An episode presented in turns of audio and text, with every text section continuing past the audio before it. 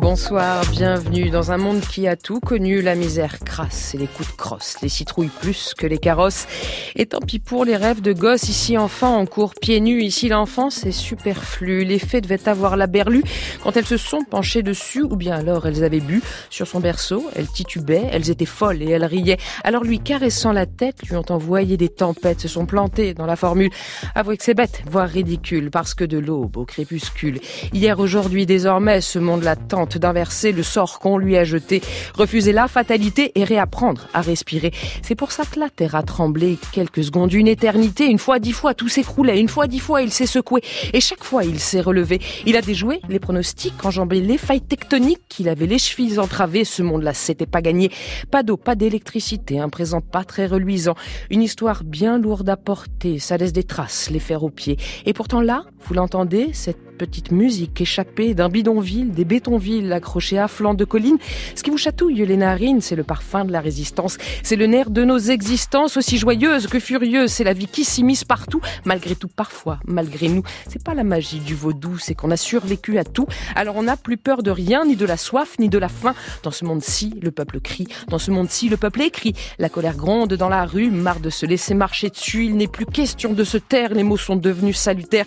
Ils sont une arme nécessaire de bouche à oreille se transmettent sur cette terre, terre de poètes. Ici écrire, c'est agir, ici rêver, c'est transformer, malaxer la réalité, la plier à sa volonté et au fait qui était bourré, leur dire t'as vu, bah j'ai gagné. France Inter, Babel sur scène, Julia Foyce. La fenêtre est ouverte, l'air s'y engouffre, les rideaux ont l'air de prendre vie, le soleil joue avec, et c'est la joue qui vous caresse. Dans la cour, les oiseaux se chamaillent autour d'une mangue Francis qu'elle est tombée ce matin, s'est écrasée à terre, c'est son parfum qui vous cueille, mélangé à celle du jasmin et de l'eucalyptus, avec oui tout de même cette pointe d'orange amère, on les a mis à sécher les feuilles sous la fenêtre de votre chambre. On en ferait une friction, c'est pour le rhume, c'est bon. L'oiseau par cœur s'est envolé dans la nuit, les tambours sont évanouis, sortez donc un pied du lit, vous pouvez le glisser dans Babel, et le sourire jusqu'aux oreilles. J'avoue avoir le grand plaisir d'accueillir celle qui ce soir va nous emmener en Haïti. Yannick Lance, bonsoir. Bonsoir. C'est votre Haïti que je viens de décrire. L'odeur de la mangue, le bruit du tambour, ce sont vos sensations, celles que vous nous avez livrées en préparant cette émission. Ces oiseaux-là aussi, hein, ceux qu'on vient d'entendre, ce sont les vôtres, ça vient de chez vous? Tout à fait. C'est ça. Le matin, quand je me réveille et que j'ouvre la porte, euh, j'ai euh, ce, ce, spectacle et en même temps, c'est-à-dire sous l'amandier, et en même temps ce, ce petit orchestre d'oiseaux qui ça doit être assez agréable de, de commencer très, la journée comme ça. Très agréable. Quant à l'oiseau par cœur dans la nuit, c'est l'une de vos nouvelles. Elle donne même son titre à ce recueil que vous publiez chez Sabine Vespizer, recueil qui a pour toile de fond Haïti et où se croisent de page en page les fantômes du Nil, ses espoirs, ses envies, avant toute chose, sa sublime poésie. Finaliste cette année du Goncourt de la Nouvelle, on va s'y plonger évidemment. Euh, mais partir sur vos traces en Haïti, c'est d'abord tomber sur cette photo. Est-ce que vous pouvez nous la décrire, s'il vous plaît, Yannick Lance Elle est là. Tout à fait. Alors là, c'est une photo de, je devais avoir 6 euh, ans, oui. Et je suis avec ma sœur aînée. Euh, elle, elle, nous avons une année de différence mmh. et vous remarquez que mes genoux sont déjà euh, pas très propres. Un peu ouais, oui. parce que j'étais très très turbulente. Je ne tenais pas en place. Et la, mes parents ont trouvé une solution pour me faire tenir en place, c'est que j'ai commencé la danse très tôt. Ah oui? Oui, la danse traditionnelle haïtienne très très tôt, à une époque où d'ailleurs c'était pas très bien vu dans la, disons la petite bourgeoisie. Et ça m'a, ça m'est resté. Ce rythme des, des tambours haïtiens, cette, ce rythme de la vie haïtienne. Et je pense que même dans mon écriture, je me suis rendu compte après bien des années d'écriture que cette chose-là m'habitait, que ce rythme m'avait construit, la musique m'avait construit. Que ça se sent, que ça se. Tout à fait. Ça se sent, oui, ça se. Et là, je suis certaine que j'étais partie. On avait dû me, me tirer pour tenir tranquille, pour que le, le, photographe puisse nous prendre toutes les deux. Ma sœur était plus sage. Alors c'est une enfance euh, chahuteuse, c'est une enfance joyeuse, c'est aussi une enfance où on grandit, je l'imagine en tout cas en vous lisant, dans, dans la peur. Le climat, il est pesant en Haïti à cette époque-là, vous le racontez dans vos nouvelles, il y a, il y a une peur qui rôde comme ça, il y a une menace qui est là. Comment on vit enfant, sous la dictature, sous la menace de la police politique qui peut faire des descentes à n'importe quel moment. Comment vous, vous l'avez vécu? Alors, moi, c'est curieux parce que je, je, vais comprendre après. Euh, ma première, toute première nouvelle s'appelle La Chambre Bleue et c'est une histoire que j'ai vécue. Alors, je, à l'époque, mon père était parti faire des études à l'étranger. Je dormais avec euh, dans le même lit que ma mère. On était dans la chambre. Et un, jour, on, on, on, a décidé dans la maison que la chambre allait être réparée. Ah, je me dis, mais rien ne clochait dans cette chambre. Pourquoi est-ce qu'on veut la réparer? Ah non, non, non, non, non, elle est fermée. Très bien. Alors on, on redistribue, ma mère va dormir ailleurs, euh, moi je dors avec euh, mes grands-parents. Mais je, je surprends mon grand-père qui longe le couloir et qui frappe trois coups sur la porte. la porte, ouais. Et, et la porte s'ouvre de l'intérieur. Oula. Ah. Pour moi, c'est, imaginez, j'ai 5 ans, c'est un mystère, enfin 4 ans, 5 ans, c'est un mystère euh, total. Mhm. Alors, euh, j'attends un moment où mes, mes, grands-parents font la sieste et puis je, je refais le même geste. Et la porte s'ouvre et il y a quelqu'un à l'intérieur. Mais ça faisait peut-être 10 jours, 15 jours qu'il était là. Donc la barbe avait poussé quelqu'un que je connaissais, mais je n'ai pas reconnu. Ouais. Alors je me suis mise à hurler dans toute la maison qu'il y avait un loup-garou. Enfin, j'ai inventé qu'il y avait un diable, quelque chose dans la... Et on m'a dit, mais non, mais non, mais non, tu as imaginé tout ça. Et c'était quelqu'un que vos parents, vos grands-parents cachaient Cachaient, cachaient. Donc on vit avec ça. Et c'est à l'âge de, de, 25 ans, 30 ans que j'ai demandé à ma mère, mais il y a une image qui me revient tout le temps. C'est ça. Et elle s'est mise à rire, elle me dit, voilà. Mais on n'en a pas conscience quand on met pas des mots dessus, pas en encore, tout cas. Pas encore. On les mettra plus tard. Pour notre virée haïtienne, il nous fallait une bande son. Yannick Lance, vous avez choisi une voix qui s'engouffre souvent dans les rues de Babel, un peu cassée, un peu rauque, un timbre bien particulier. Et avec lui, les anciens sont ressuscités, ils reprennent vie avec ce son bien d'aujourd'hui. Mélissa Lavo, les Mamotés,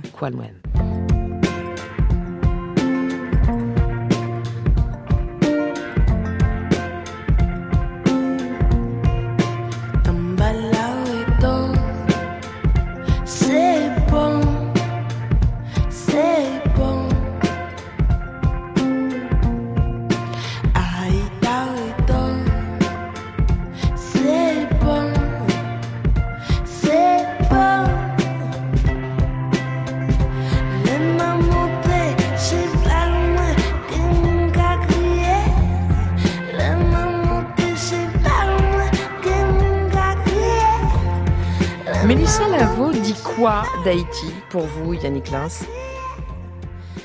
euh, Mon enfance, parce que ce sont les, premières chansons que j'ai écoutées sur 33 tours. Mhm. C'était de Martin Jean-Claude et elle reprend beaucoup le répertoire de Martin Jean-Claude. Et c'est le premier disque que mon père a acheté quand on a acheté le premier gramophone. Et c'est un air que j'ai écouté énormément dans mon enfance. Mais ce sont des chansons traditionnelles. Aïda Wedo, Dambala Wedo. Aïda est censée être euh, l'épouse de la de Dambala, divinité de l'eau. Voilà. Et qu'elle fait revivre avec euh, ce rythme, ce Tout son. À fait. J'aime bien la manière dont elle modernise tout ça. Et comme elle s'approprie le répertoire haïtien. Oui. La musique court entre les lignes de toutes vos nouvelles. Yannick Lance, on l'entendra partout dans Babel ce soir, jusque dans la cuisine. Bérangère Fagard, bonsoir. Bonsoir. Vous êtes aujourd'hui aux manettes du restaurant Le Comité. Pour y arriver, on va dire que vous avez fait quelques boucles, hein, musicales pour la plupart, puisque vous avez entre autres managé des DJ, monté des festivals de musique électronique. Donc a priori, rien à voir, sauf que les pauses déjeuner, vous les passiez en terrasse du comité. À partir de là, il s'est passé quoi? Euh, Non, mais la cuisine, j'ai toujours moi cuisiné. Hein. Depuis que je suis toute petite, je cuisine.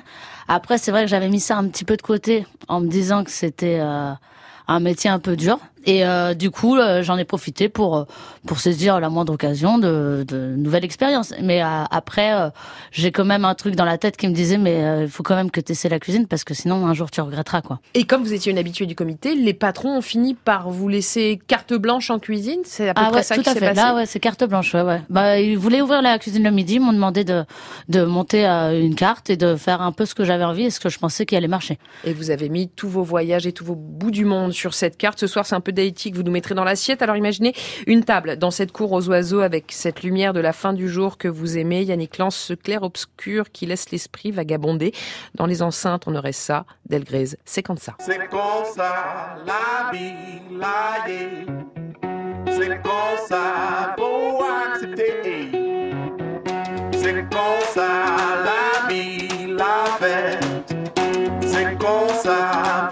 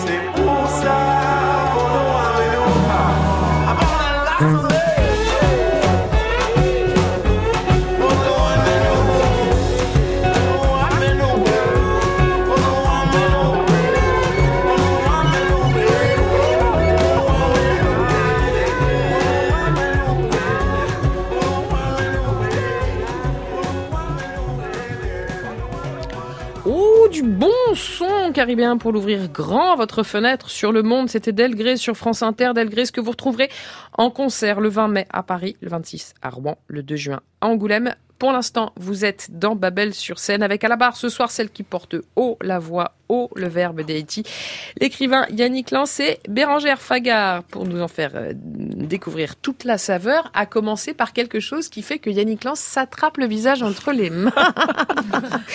D'abord, c'est très beau. Ouais. Ouais. C'est très très très joli. Alors, je préviens ceux qui nous écoutent qu'évidemment, on va partager ça avec vous sur mon Instagram, Babel sur scène, tout attaché. Vous verrez là ce qu'on a sous le nez, et c'est vrai que c'est très beau. Bérangère Fagard, de quoi s'agit-il, s'il vous plaît? Alors, c'est un carpaccio de coquille Saint-Jacques. Parce qu'il paraît que Yannick aime bien les fruits de mer. De coquilles Saint-Jacques qui viennent de Granville, de chez moi. Ouais. Et euh, j'ai agrémenté euh, le carpaccio avec un coulis de mangue, un petit rappel à, à notre Haïti chéri, Tout à fait. et un coulis de coriandre. Et dessus, vous avez des petites graines de sarrasin toastées. Mais je vous en prie, Yannick là. goûtez et goûtez, allez-y. On vous a mis, voilà, vous avez vos couverts devant vous. Alors attention, le verdict dans quelques secondes, Bérangère. On a eu un petit, hum, on a un deuxième, hum, je pense que ça veut dire que... Vous avez mis du citron. Oui, il y a Ah du oui, citron oui, il y a vert. le bah goût, oui. là, le Bah goût oui, du citron vert. Ah. Très bon. Merci. Yannick Lance, on a, on a aussi le goût d'Haïti quand on lit cet oiseau par cœur dans la nuit au sens propre. hein. Je veux dire, vos personnages mangent et souvent ils aiment ça. Ça vous vient d'où ça? Qui aimait cuisiner chez vous? Ma mère, j'ai été élevée dans une maison où on, on accordait énormément d'importance à la nourriture. Ah oui. Et c'est une bonne chose. Ma mère était originaire d'une ville de province et elle aimait recevoir les gens. C'est une maison aussi ouverte. Parce que c'était une question d'identité? Oui, parce que ma mère a été une des premières à vouloir euh, donner un peu cette lettre de noblesse à la cuisine haïtienne. Parce qu'avant, quand les gens de, de la bourgeoisie ou de la petite bourgeoisie recevaient ou avaient, des- c'était des mets euh, français. Et elle, elle a voulu mettre qu'on puisse offrir n'importe à n'importe quel invité de marque des mets haïtiens. Bérangère Fagard, c'est un souvenir d'enfance ou presque hein, que vous avez cuisiné. Votre père travaillait à l'ONU, vous l'avez suivi un an en Haïti, vous aviez 10 ans. Haïti, dans l'œil, dans l'oreille d'une petite fille qui, d'une petite fille qui vient de Granville, c'est comment? Eh ben, ben moi j'ai adoré. Je me suis un peu pris d'amour pour ce pays. C'était euh, évidemment quand même euh, une grosse différence entre la Normandie. Mais moi, je, moi, j'ai un très très bon souvenir d'Haïti des, et des Haïtiens surtout, qui pour moi sont des gens qui ont tellement plus rien à perdre, qui vivent tout à fond. Et euh, moi, je suis comme ça. Moi, j'ai gardé ça de d'Haïti parce que effectivement au moindre moment il peut nous arriver quelque chose. Et du coup ça donne des émotions qui sont décuplées et, euh, et c'est fabuleux. Ça donne une espèce de ferveur de fièvre de de fête de enfin c'est euh, moi ça me ouais, ça m'a c'est un pays qui m'a beaucoup touché et je vois Yannick Lance qui a des étoiles dans les yeux à vous entendre parler qui fait oui oui de la tête. Alors on ne sait pas si c'est oui oui ce carpaccio est délicieux ou si c'est oui oui à la les raison. deux. Les deux Les parce deux, c'est que on apprend à vivre intensément et aujourd'hui, euh, même quand les choses vont très mal, il y a une telle quête de beauté euh, de- de- des jeunes artistes qui, qui font. Moi, je suis déjà assez vieille, qui, qui constituent la relève. Qu'on se dit, mais mon Dieu, la, la beauté, c'est une forme de résistance. La musique, euh, la littérature, la sculpture. et la cuisine danse, aussi le simple la fait de cuisine, créer Tout à fait. le simple fait de créer c'est cette force de création Et- qui, et- qui et résiste à tout juste Ouais. Incroyable. puisque ça aussi, ça vaut le coup, ce carpaccio de Saint-Jacques. Je le dis juste Tout à, à ceux qui, à ceux qui nous écoutent. Euh, Bérangère Fagar a eu l'extrême gentillesse de bien vouloir partager sa recette avec nous. Vous la retrouverez sur franceinter.fr à la page de Babel sur Seine. France Inter, Babel sur Seine. Allez, venez, on se met sur le pont, on regarde les étoiles avec Yannick Lance ce soir à la barre et Bérangère Fagar en cuisine. Ensemble, on vogue vers Haïti. Là, vous allez l'entendre voler, l'oiseau par cœur dans la nuit, ses ailes déployées, portées par la voix de Mireille Perrier. Dans la nuit fraîche de décembre, votre corps implorait ce calme que les hommes exténués trouvent quelquefois dans le corps serein des femmes. Votre corps, avec une force et une liberté inouïes, implorait que je ne m'en aille pas, que je reste tout contre vous cette nuit-là, la prochaine, et toutes les autres qui devaient suivre. Personne n'a su depuis me toucher avec une telle liberté et une telle force à croire que vous avez planté en moi, là, entre mes hanches, une sagesse qui sait mieux que moi ce que je veux, une sagesse d'avant l'arbre fameux, celui du bien et du mal. Lecture captée au Festival d'Avignon en 2015 par nos camarades d'RFI. Yannick Lance, pourquoi avoir choisi cette nouvelle-là, L'Oiseau par cœur, comme titre de votre recueil de nouvelles? Alors j'imagine bien que le titre sonne bien, ça, oui, on parlait de votre écriture qui parle aussi en son tout à l'heure, mais est-ce qu'elle a une signification particulière pour vous? Je crois qu'il y, a eu des problèmes d'abord éditoriaux à, choisir ce, ce titre-là. Et on en a discuté avec mon éditrice. Et puis finalement, on s'est mis d'accord parce que je crois qu'elle aimait beaucoup euh, la nouvelle en elle-même. Et c'est une nouvelle... Et il y a euh, de quoi et c'est une merci. C'est une nouvelle qui a été déjà mise en scène euh, en France. Je dois vous dire que le- c'est un c'est un livre qui regroupe trois recueils de nouvelles qui ont déjà paru il y a Oui. 25 ans. Oui, oui, oui, Oh là tout là, à fait. D'ailleurs, j'en ai redécouvert quelques-unes parce que je les avais presque oubliées. Mais euh, ces trois recueils comptent en, en germe ce que vont devenir mes romans. Mhm. On retrouve toutes les, tous les thèmes. On retrouve la même musique, je crois. euh, et euh, On retrouve vos obsessions, on retrouve vos fils absolument, rouges, on absolument. retrouve La musique, l'oiseau sûr. Parker, c'est Charlie Byrne. Bien Charlie sûr, Parker. Bien sûr. Voilà. Évidemment. En fait, ce qu'elle a, euh, cette nouvelle de, de très fort, et comme dans toutes les autres d'ailleurs, c'est qu'il y a un croisement, une conjonction, une collusion entre Eros et Thanatos en quelques pages qu'on trouve dans toutes vos nouvelles et, et qu'on trouve, euh, qu'on trouve finalement dans Haïti qui est aussi sensuelle que mortelle. Elle, elle a ça la, la en mort elle, et la vie se tiennent la main. C'est ce que j'écris hein. souvent. Et je crois que dans certaines civilisations, on a tendance à oublier que la mort existe. Oui, elle est là. Elle est avec la vie. L'une ne va pas sans l'autre. Bérangère Fagar, vous connaissez l'œuvre de Yannick Lance. Vous avez croisé d'ailleurs Yannick Lance à un petit déjeuner il y a quelque temps, je crois, au Festival Étonnant Voyageur, oui, à Saint-Malo. Oui, oui, tout oui. à fait Vous vous êtes vu. mais c'était il y a longtemps j'avoue Qu'est-ce que vous cherchez quand vous lisez du Yannick Lance Qu'est-ce que vous allez chercher? Bah en fait quand euh, on lit euh, Yannick Lins, on a l'impression d'être en Haïti. C'est comme un bon euh, en Haïti, c'est assez incroyable parce qu'il y a une manière de raconter les, les ambiances et les paradoxes effectivement entre la vie, la mort, la joie, la grande tristesse. Il y a, il y a effectivement cette, euh, ce grand écart émotionnel qui est très très bien traduit dans, dans ses œuvres en général. Et pour des gens qui connaissent Haïti, c'est encore plus euh, bah ça, ça peut être ressourçant hein, parfois si on a envie d'y être un petit peu et euh, et puis c'est très poétique et en même temps très euh, cinglant quoi. Vous parliez de vos obsessions tout à l'heure, de celles qu'on retrouve de nouvelle en nouvelle. Il y en a une, je trouve, qui est celle du point de bascule, celle du passage à l'âge adulte. Beaucoup de personnages connaissent ça, ce cap-là. Qu'est-ce qui vous fascine tant sur ces 15-20 ans? Parce que je pense que, que mes 15-20 ans, je pense que pour beaucoup de gens, ont été pour moi très importants. Entre 15 ans et 20 ans, j'ai été en France. Mhm. étudiante, etc. Et je pense que j'ai découvert Haïti à partir de la France. C'est vrai? Oui. Je me retrouve avec euh, les étudiants haïtiens qui arrivent de toutes sortes de milieux différents qui me font découvrir une Haïti que je ne connais pas. Ensuite, je suis une, jeune fille. Je n'ai jamais vu une cérémonie vaudou. J'entends parler de, de, ça. Et quand je reviens à la maison, je dis, mais c'est pas possible. Il faut que je ah vois.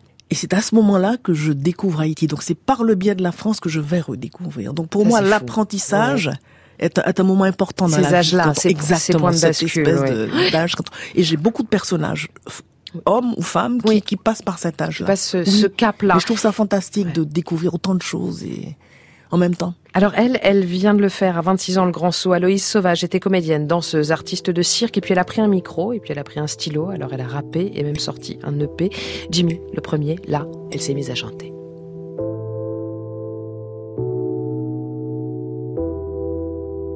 Il grêle, il grêle, mes pupilles pèlent, tes peaux mortes qui se perdent dans ton regard à la traîne fidèle, fidèle. C'est fêlé ma tête sans que je le décèle. Mais tu m'as rappelé les règles, nos affaires à faire. Dans la rigole, pas sans faire si l'eau rigole en ruisselant sur notre idylle. Je vois que tes yeux me disent Reviens me chercher, prouve-moi, approuve-nous, viens me chercher. Mais présentement, mes désirs ont des délires. Que le pire c'est de rien dire, surtout que j'arrive pas à les faire taire. Mais présentement, mes désirs ont des délires. Que le pire c'est de rien dire, surtout que j'arrive pas à les faire taire. Et la neige recouvre mes pas. Je t'appelle, mais tu ne réponds plus. Et la neige recouvre mes pas. Je t'appelle, mais tu ne réponds plus. Tempête, tempête. J'empeste les restes d'une vieille fête maudite soit-elle cette girouette qui est dans ma tête. Tempête, tempête, j'empeste les restes d'une vieille fête maudite soit-elle cette girouette qui est dans ma tête. Mais présentement, mes désirs ont des délires. Que le pire c'est de rien dire, surtout que j'arrive pas à les faire taire. Mais présentement, mes désirs ont des délires. Que le pire c'est de rien dire, surtout que j'arrive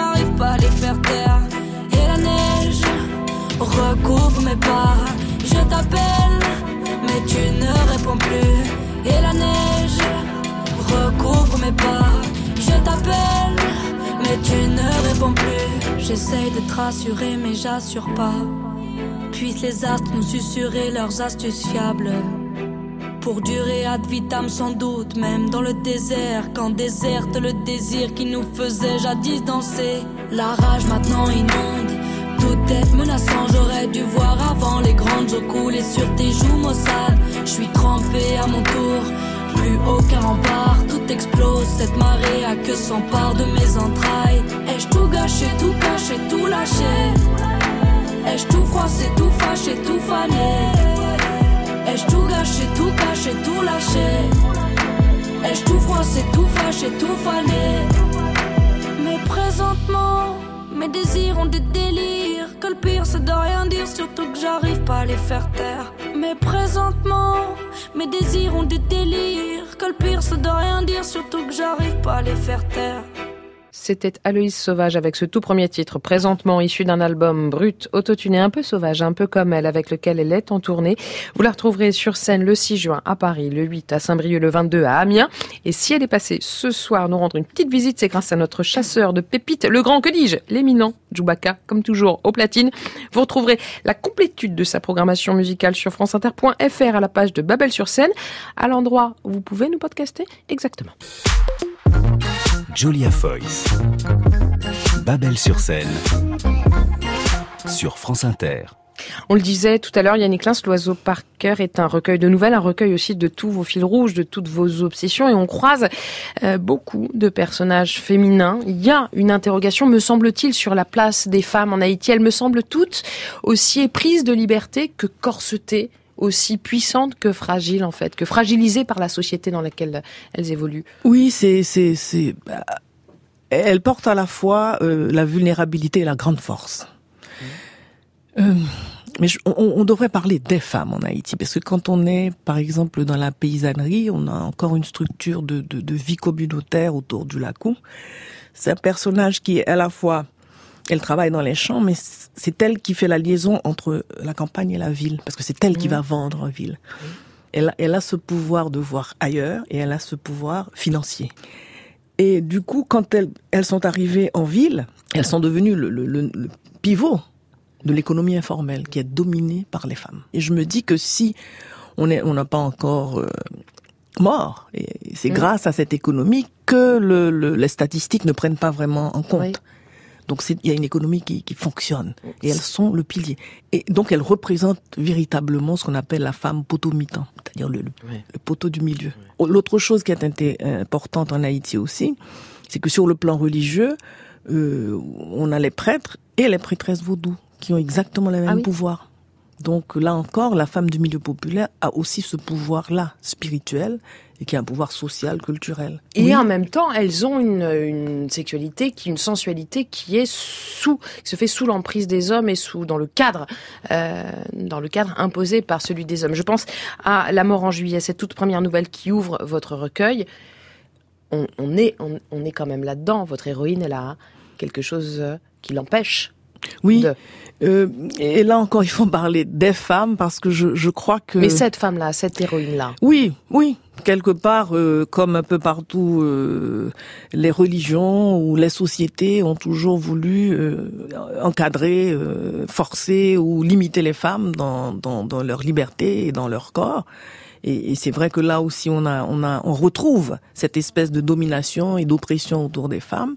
Mais je pense que beaucoup de femmes haïtiennes, malgré tout, dans les milieux populaires, arrivent à avoir ce, cet, espace de pouvoir qui est mm. important. Et je pense qu'on devrait justement miser sur cet espace de pouvoir, à la fois financier et politique. Et c'est sans doute pour ça que vous écrivez, pour nous aider à mieux cerner euh, la complexité d'une île qu'on a trop souvent tendance à réduire. Il y a une urgence à écrire cette île et c'était le titre de votre euh, leçon inaugurale au Collège de France en mars dernier. Urgence d'écrire, rêve d'habiter. C'est avec ce texte que vous avez pris possession de la chaire des mondes francophones et sous les applaudissements, s'il vous plaît.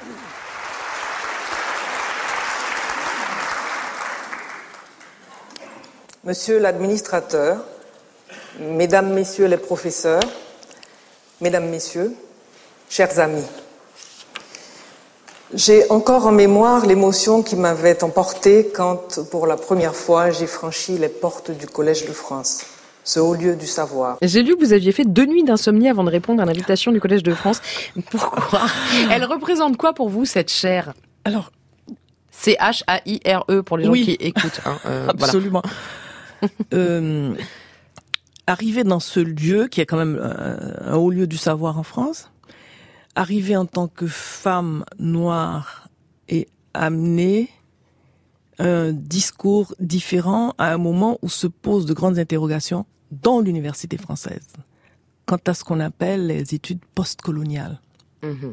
Beaucoup de remous, je crois qu'au mois de novembre 80, intellectuels avaient signé que les études postcoloniales c'était presque une invasion contre l'université française. Or, les universités américaines, les universités euh, en Inde, en Afrique du Sud, mais ça fait 30 ans, 40 ans qu'elles réfléchissent, qu'elles réfléchissent que autour de cette question. En France, Or, il n'y a, rien à voir. Énorme. Il y a une réticence énorme. Et je peux comprendre parce que ce qu'on appelle les lumières, la modernité, ça a été réfléchi, ça a été euh, pensé, conçu par des philosophes français. Hein. Donc c'est comme si euh, analyser, c'est faire descendre d'un piédestal un certain nombre de, de gens qu'on avait mythifiés. Arrêtez de dire le centre de la pensée est en France et en Europe. Or, or aujourd'hui, c'est difficile euh, même de parler de récit national si on ne prend pas en compte le fait colonial. Par exemple, dans la leçon, j'ai montré comment, bon, on parle de la Révolution euh, française, mais la richesse de Saint-Domingue, a beaucoup contribué à cette révolution, puisque beaucoup de la bourgeoisie, qui était une force progressiste, s'est enrichie sur euh, la colonisation, sur l'esclavage et sur ces domaines. Donc c'est difficile quand on fait un dictionnaire de la Révolution française et qu'on voit qu'il n'y a aucune entrée, tout l'ouverture, aucune entrée Saint-Domingue, aucune entrée des salines. On se dit, mais il y a un problème. Donc le rôle, il est difficile, c'est celui de Tout combler les vides, les manques et de, de réécrire, Voilà. de réécrire De des chapitres tout simplement manquants. en fait. chapitres manquants. Ouais. Dans une institution comme le Collège de France qui, qui Et alors, c'est intéressant, je pense que le Collège de France a compris qu'il fallait le aller au-delà, Ouais. accepter le risque de l'inconfort, comme je l'ai dit à un moment donné. Oui, il faut prendre le risque de l'inconfort pour aller plus loin. Parce qu'il ne s'agit pas d'être en opposition, il s'agit d'aller ensemble vers une mémoire partagée et de voir, mais qu'est-ce qu'on a partagé? C'est la langue haïtienne, c'est l'écriture haïtienne que vous voulez faire rayonner depuis le Collège de France et jusque dans Babel d'ailleurs, puisque dans la valise qui vous accompagne ce soir, Yannick Lance, on trouve aussi ce texte du poète et dramaturge Félix Morisseau Leroy. Je vous propose de nous le lire d'abord en français pour qu'on puisse vous suivre ensuite en créole et dans toute la beauté du créole, mais simplement pour qu'on comprenne. Alors oui, alors je, je, je dois d'abord situer. C'est un texte que Maurice Leroy écrit à un moment où Haïti reçoit ses premiers touristes Mm. américains qui arrivent sur des paquebots. Et à un moment où le créole commence à vouloir s'imposer comme une langue euh, nationale officielle. Ouais. Donc, Maurice Leroy prend euh, ce texte qu'il appelle touriste, euh, à la fois pour imposer la langue créole et en même temps pour dire voilà le regard qu'il porte Oui. sur les touristes qui arrivent. Alors, touriste, ne me ne prenez pas ma photo. Monsieur Eastman, parce que c'était la marque des appareils Oui. photo, ne sera pas content. Je suis trop noir. Votre Kodak, alors votre appareil, va se casser. Je suis trop sale. Je suis trop noir. Donnez-moi 5 centimes et continuez votre chemin. Et en Alors, créole, En ça créole, donne, très drôle. Touriste, pa pran potrem. Misye Isman pap kontan. M tro led. Koda kou va kase. M tro sal. M tro noa. Give me five cents. E pi al fèche moun turist. Merci infiniment Yannick Lance. On va continuer à se balader en créole et en français en, Haïti, l'île qui vous a vu naître, l'île qui vous a vu grandir comme femme et comme écrivaine. Mais écoutez ça, chez lui aussi, on sent parfois cette urgence à écrire et cette urgence à dire, dire que ça vaut quand même le coup malgré la casse, malgré les coups, mettre de la poésie partout, oui, mettre du beau autour de nous, rêver, se raconter des histoires tout le temps, surtout le dimanche soir.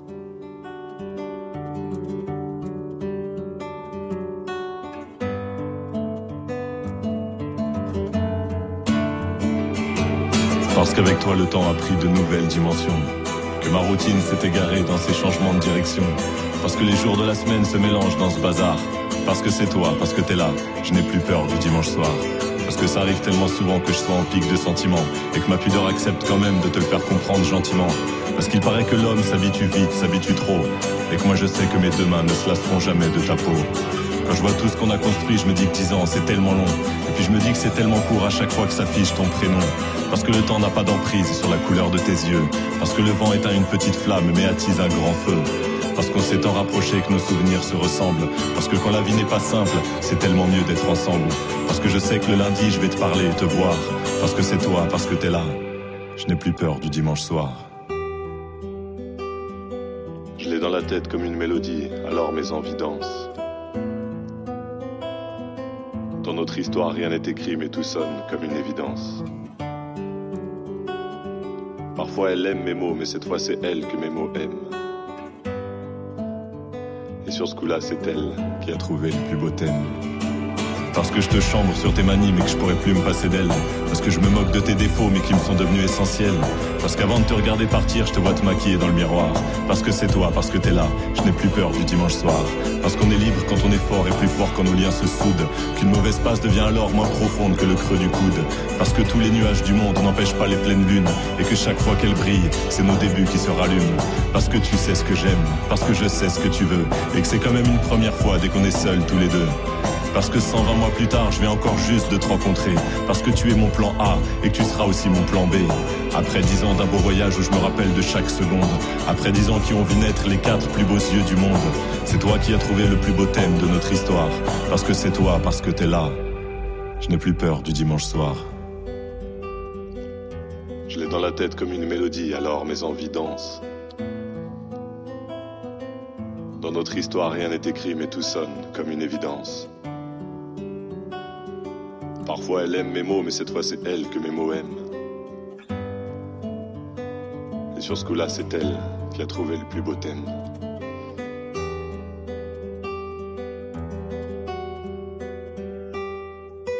Grand corps malade et en belle santé, comme pour vous annoncer l'imminente arrivée d'un peu de slam et d'une belle âme quand on sera passé de l'autre côté, dans l'autre moitié de Babel, alors tendez l'oreille, surtout restez, c'est dans un tout petit peu moins d'une heure. Allez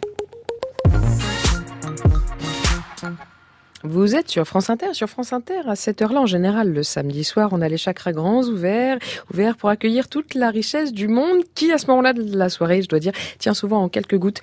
Nicolas Julès, bonsoir. Bonsoir. Vous êtes distillateur, cofondateur avec votre frère de la distillerie de Paris. Et pour plonger tout de suite dans le vif du sujet, si Haïti était un rhum, ce serait ce Barbancourt. Oui, on commence par Barbancourt.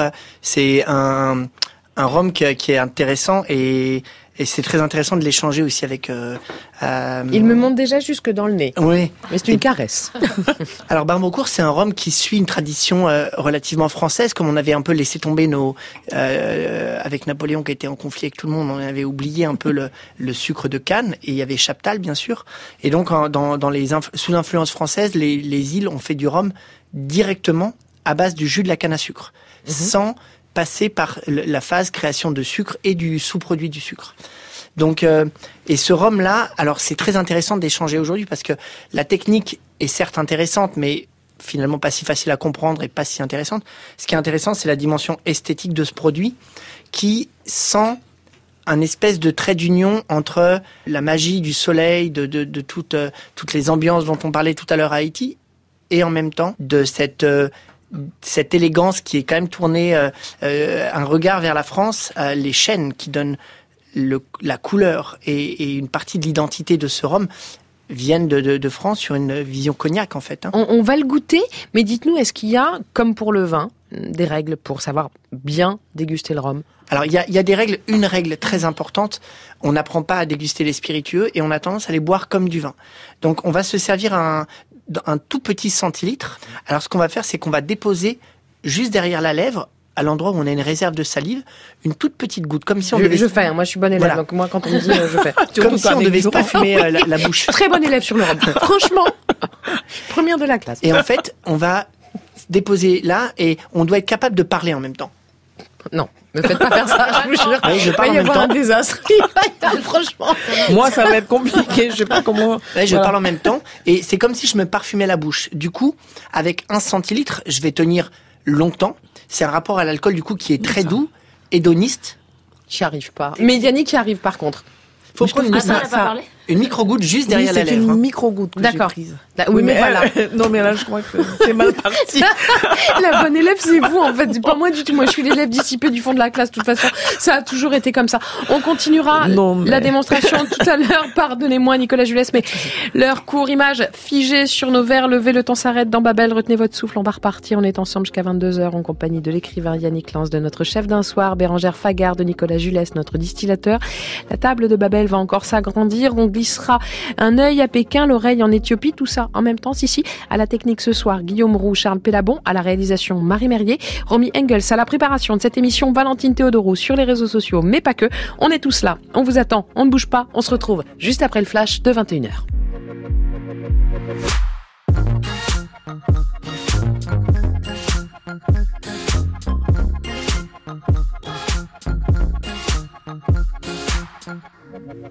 Bonsoir, bienvenue à ceux qui nous rejoignent comme vous avez raison, car ce soir nous aurons le cœur en Haïti, les rêves en Éthiopie, dans la tête de la poésie. Quand les mots dansent, c'est joli, c'est du jonglage, ce voyage au propre comme au figuré, du nord au sud, on va valser dans la bouche des arancini, bananes pesées et pois collés, dans le beignet de l'araignée, ça pétille tellement c'est léger, ça pique, oui ça, c'est la sauce chien, goûtez, dégustez, écoutez, un peu de slam, ça fait du bien, prenez une plume, un peu de rhume, on dit du rhum, mais pour la rime, on fait tout comme Jules et Jim débarque à Marseille en version sino-maghrébine, je comprends rien, c'est du chinois. Ah non, pardon, c'est des chinois qui l'avont faire leur cinéma. Alors venez, venez par là, rejoignez-nous. On va lever notre verre ensemble, on va trinquer. À la salute, à la santé. France Inter. Babel sur scène. Julia Foyce. Yannick Lance, vous qui aimez les grandes tablées ouvertes aux quatre vents et qui veut vient et quand il veut et tant qu'il veut, ce soir vous êtes venu avec votre plus un. Est-ce que vous pouvez nous le présenter, s'il vous plaît? Ah, BO. BO fait partie de la belle relève je Ouais. peux- ouais, haïtienne. Euh, lui, euh, Jean d'Amérique, euh, James Noël qui Mhm. habite ici. Et qui est Alors, passé je par Babel aussi. Ouais. Donc je voudrais peut-être citer ceux qui sont en Haïti, euh, Jean d'Amérique, euh, La Voix au Pont, tu m'aides? Ah oui, euh, Inéma Jeudi. Inéma Jeudi, euh, Bonnel Auguste. Bonnel voilà. Auguste. Et on pourrait en citer toute une liste, les jeunes femmes aussi. Mhm. Fifi. Oui, Lovely Fifi, Martine Fidel. Tout à fait. Voilà. Eh ben nous, on vous avoue ce soir avec nous, Béo Monto, on est ravis. Bonsoir. Euh, pour l'haïtien que vous êtes, pour le poète que vous êtes, que représente Yannick Lance Ah, c'est l'héritage et, euh, et forcément on écrit avec cet héritage-là. euh, c'est quand on a Yannick Lins, on a René Philoctet, on a euh, Jean-Claude Charles, on a Émilie Prophète ou encore plein d'autres. Tous ces écrivains-là, quand on se, se met, enfin quand on est devant sa page, on a tous ces gens-là derrière le dos et Sur l'épaule, voilà, sur qui l'épaule veillent sur qui vous, regardent et on ne peut pas, enfin, on ne peut pas écrire n'importe quoi euh, parce qu'on a lu ça. Donc euh, Yannick Lain, c'est une générosité déjà. C'est, moi j'ai des souvenirs. euh, de Yannick euh, qui lit les textes et qui vient voir les spectacles et donc euh, donc voilà c'est Vous, êtes euh, poète, auteur, slammer, et je crois que la dernière fois que vous vous êtes vus tous les deux, ça, avait dû, ça devait durer un quart d'heure, hein, le temps d'un café. Mais au Monto, vous avez débarqué chez Yannick Lance à Port-au-Prince, il devait être 14 heures environ quand vous en êtes parti. Ah oui. Il faisait jour, entre-temps, une nuit entière était passée, c'est que vous en avez Presque, des oui. choses à vous dire. Et vous nous les direz, des choses à écrire aussi. Chez l'un comme chez l'autre, l'écriture est urgence, l'écriture est action, action comme dans Moteur Action Cinéma Chinois, Shabadabada. Et bonsoir, Renaud Cohen. Bonsoir. Vous êtes réalisateur, votre dernier documentaire Les Chinois et moi vient de sortir sur nos écrans. Vous avez été le producteur exécutif d'une série chinoise tournée à Marseille. Ce film en est la chronique qui raconte par exemple ce tout premier jour de tournage au moment où les comédiens marseillais rencontrent l'équipe chinoise. Bonjour à tout le monde. On fait une répétition dans le film. Euh, le jeune garçon, oui, va faire la traduction en même temps. Mais on ne filme pas, c'est-à-dire on ajoute plus tard. Moi, je vais traduire un peu français pour vous comprendre la situation. Certaines usines euh, se sont installées en, pa- en parc institutionnel de chaussures à Xi Chuanhe pour l'aider. Du coup, bénéfice de chaque paire ne dépasse pas de, yuan. Quand vous avez imposé le tarif douanier en Chine euh, continentale, j'ai essayé de traduire mais c'est pas facile. Ouais, c'est pas facile. Comment c'était ce tout premier jour, Renaud Cohen, ces toutes premières rencontres sino-marseillaises Pas facile, non, c'est vrai. Est-ce qu'ils se sont regardés un peu en, en chien de faïence, jaugé qui est, a commencé à aller vers qui? En fait, les Chinois n'avaient pas le temps de les regarder parce qu'ils étaient pressés, donc euh, ils les ont pas regardés. C'était peut-être Ah ça le problème Ouais. le premier jour. Ils, se- ils ont voulu aller très très vite, comme euh, comme d'habitude, et c'est vrai que ça a eu du mal à passer ce jour-là. Et les Marseillais, de leur côté, ils ont tenté une espèce de euh, façon d'établir le contact ou? Non, ils étaient spectateurs un peu ahuris, un peu abasourdis, un peu passifs pour le coup. Et vous, au milieu, la suite, vous nous la raconterez dans une quinzaine de minutes. Allez, on embarque avec Bérangère Fagart en cuisine. Sa plaque qui chauffe, là, vous l'entendez peut-être derrière moi. Il y a une délicieuse odeur déjà qui est en train de nous chatouiller les narines. Personnellement, je vais avoir beaucoup de mal à me concentrer. Nicolas Jules à la distillerie, toujours avec nous. On va se caler avec vous, Béomonto, sur les rives de votre samedi soir idéal. On est, si j'ai bien compris, au bord d'un lac à Villeneuve en montagne, près de Chalon-sur-Saône. On donne de la mie de pain au canard avec Bukowski, pendant que Jean-Claude Charles prépare de l'agneau avec du riz et des lentilles dans la cuisine du chalet en nous traitant de paresseux. J'invente rien, c'est vous qui nous l'avez écrit. Romain Gary et John Fante seront sur l'autre rive à siroter cutisark avec Stupide, le chien. Amy Winehouse voudrait lire Le bateau ivre de Rimbaud, mais personne ne veut écouter de poème. Alors vous prendrez la guitare pour chanter Faux le Blowing in the Wind de Bob Dylan et entouré de tous ces fantômes que vous aimez, vous enverrez une photo à votre pote d'Angelo à Port-au-Prince avec 4 S pour lui dire samedi soir sans stress.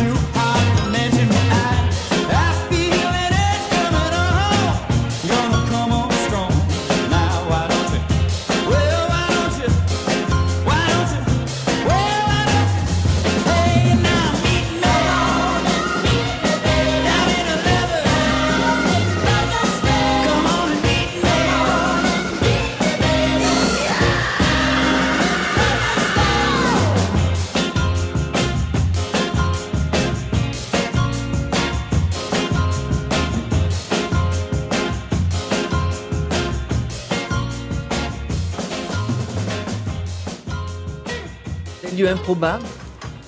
C'est très bien. Moi, quand ça parle autour de cette table, ça me va très bien, Yannick Lance. vous êtes ici chez vous, vous faites comme chez vous. I feel an urge coming on et moi, je sens toute l'âme de la soul music flotter dans les airs de Babel euh, sur scène grâce à ce Nick Waterhouse qui nous entraîne doucement, sûrement vers Haïti avec l'écrivain en clair-obscur Yannick Lance, le poète, slammer, amateur de guitare et de canard, Béo Monto, le réalisateur cynophile Renaud Cohen, le distillateur bourlingueur Nicolas Julès et pour mettre le bout du monde sur nos papilles, notre chef d'un soir, Bérangère Fagard. Alors, euh, ça y est, hein, on l'a, cette fameuse sauce chien, je crois, sous les yeux, bientôt dans la bouche. C'est quoi la sauce chien, Bérangère? Bah la sauce chien, c'est la sauce qui a du chien quoi. C'est- la sauce euh, que l'on mange en, Haïti et dans tous euh, les pays créoles, qui est une sauce qui relève euh, à peu près tout ce que vous voulez. C'est euh, fait à base de piment, évidemment, parce que ça c'est la Allez-y, base. mangez surtout, de surtout moi je parle avec Bérangère, on d'ail, euh, de huile, euh, de citron vert évidemment aussi, et, euh, et dans lequel vous pourrez donc euh, tremper quelques petites choses que je vous ai préparées. C'est quoi ces petites choses? Alors il y a évidemment une banane, euh, une banane pesée, qui est la banane ça, plantain oui. frite, que, qui est le repas de base euh, et qui est un peu mon péché mignon. Et je dois vous dire que là, il y a une connexion gigantesque avec Béo Monto parce que quand on lui a dit l'Haïti pour vous, c'est quoi en termes de saveur, il nous a dit banane pesée. Bah ouais, c'est évident. Mais à l'odeur, à la Bien texture, sûr. à Mais tout. ouais, quoi, c'est- oui Pourquoi on dit banane pesée? En fait, peser, ça veut dire aplatir. En fait, c'est une banane plantain qu'on écrase, vous allez voir, on va- et on l'écrase pour la euh, faire frire, en fait. Et, et du coup, c'est tout Mhm. moelleux à l'intérieur, Mhm, c'est bon. croustillant à l'extérieur, c'est trop trop. bon. Donc banane pesée et puis Ensuite, il y a un M de moussette. Donc moussette, c'est une araignée de mer qui vient de Mm. Granville, une jeune araignée de mer. Ça, c'est encore une petite euh, petite attention pour Yannick parce que euh, il paraît que elle aime les fruits de mer, donc voilà. et, euh, et pour vous faire goûter la moussette parce que c'est excellent. Et Ouais. euh, après, c'est comme un arancini, mais euh, c'est du riz pois collé, qui est un riz qu'on mange tous les jours en Haïti, qui est du riz euh, que l'on fait Mhm. cuire avec euh, l'eau des pois. Et donc avec euh, cet arancini, À ça voir veut dire si, quoi? Ça veut dire à, à voir si c'est reconnaissable. Alors, est-ce que c'est reconnaissable? Moi, j'ai pas encore. Alors c'est celui-là. C'est la boule que vous avez, ouais, la boulette que vous avez juste Dedans, à côté. c'est du riz pois collé. Ah, prenez que votre temps. hein. Vous m'avez Ah. fait de l'haïtien italien venu Voilà. de Normandie. C'était C'est à pour peu près toi, Julien, et pour tous les Haïtiens. Ça alors Magnifique. Je ne l'ai Ah, jamais mais- vu présenté ouais, comme voilà. ça. C'est une belle surprise. Je vais Bah, ouais, je fais. euh, je Ah, mais non, mais je l'ai inventé pour l'occasion. tout- hein, je- tout à fait raison. Et pour accompagner le tout, nous avons un rhum clair de Nicolas Julès. Est-ce que vous pouvez nous en dire un mot? Alors, euh, autant Barbancourt tout à l'heure, c'était le regard d'Haïti euh, vers le monde des spiritueux en général, euh, plus international. Et là, c'est un peu euh, la, hum, une autre aventure. C'est un Italien qui s'appelle Luca Gargano qui euh, va à la rencontre d'Haïti. L'Haïti plus des vraiment des campagnes, un Haïti plus euh, rustique, rural et, et qui a une autre forme d'authenticité. Euh, et c'est les, les clarins, donc euh, les, les rhums qui sont faits de manière très agricole. On prend du jus de canne qui est euh, pressé et qui est fermenté. Alors la fermentation on lui file un petit coup de main en donnant, en mettant dedans un peu quelques plantes, quelques fruits. La- le vaudou clairement et aussi un petit peu fait partie de l'aventure. Et puis ça fermente un peu euh, euh, influencé par le, le- le climat, etc. Et ça donne des rhums, certes moins sages, il est un peu plus fort en alcool, hein, 51%, euh, certes moins... euh, qui recherche moins le- l'espèce d'élégance et spiritueux de salon, mais qui a ce côté canaille qu'on aime, quoi. Alors, on va poursuivre, chose promise, chose due, euh, le cours de dégustation que vous commenciez à nous donner en fin de première heure. Alors, on va prendre Renaud Cohen comme euh, cobaye, puisqu'il a déjà porté ce, ce verre de rhum à sa bouche. Donc, on en était à je mets la petite goutte euh, là où il y a un petit peu de salive sous la langue. Oui, alors, non, juste, en fait, l'idée, c'est, d'ailleurs, là, en un verre, c'est plus pratique, en forme de tulipe, qui va venir naturellement déposer. C'est-à-dire qu'on, en bref, on va doucement, on boit tout doucement, on va avoir une toute petite goutte de spiritueux. Là, c'est d'autant plus intéressant que le, le, le rhum en question fait 51%. Si on le buvait comme du vin avec Oula. une grande lampée, ça brûle, c'est anesthésiant, on ne sent plus rien. C'est l'alcool violent et, et- et- Donc, Renaud Cohen, on ne le boit pas à la bouteille, ce rhum, d'accord J'arrête tout de pas. suite. Vous arrêtez, vous me reposez ce goulot, s'il vous plaît.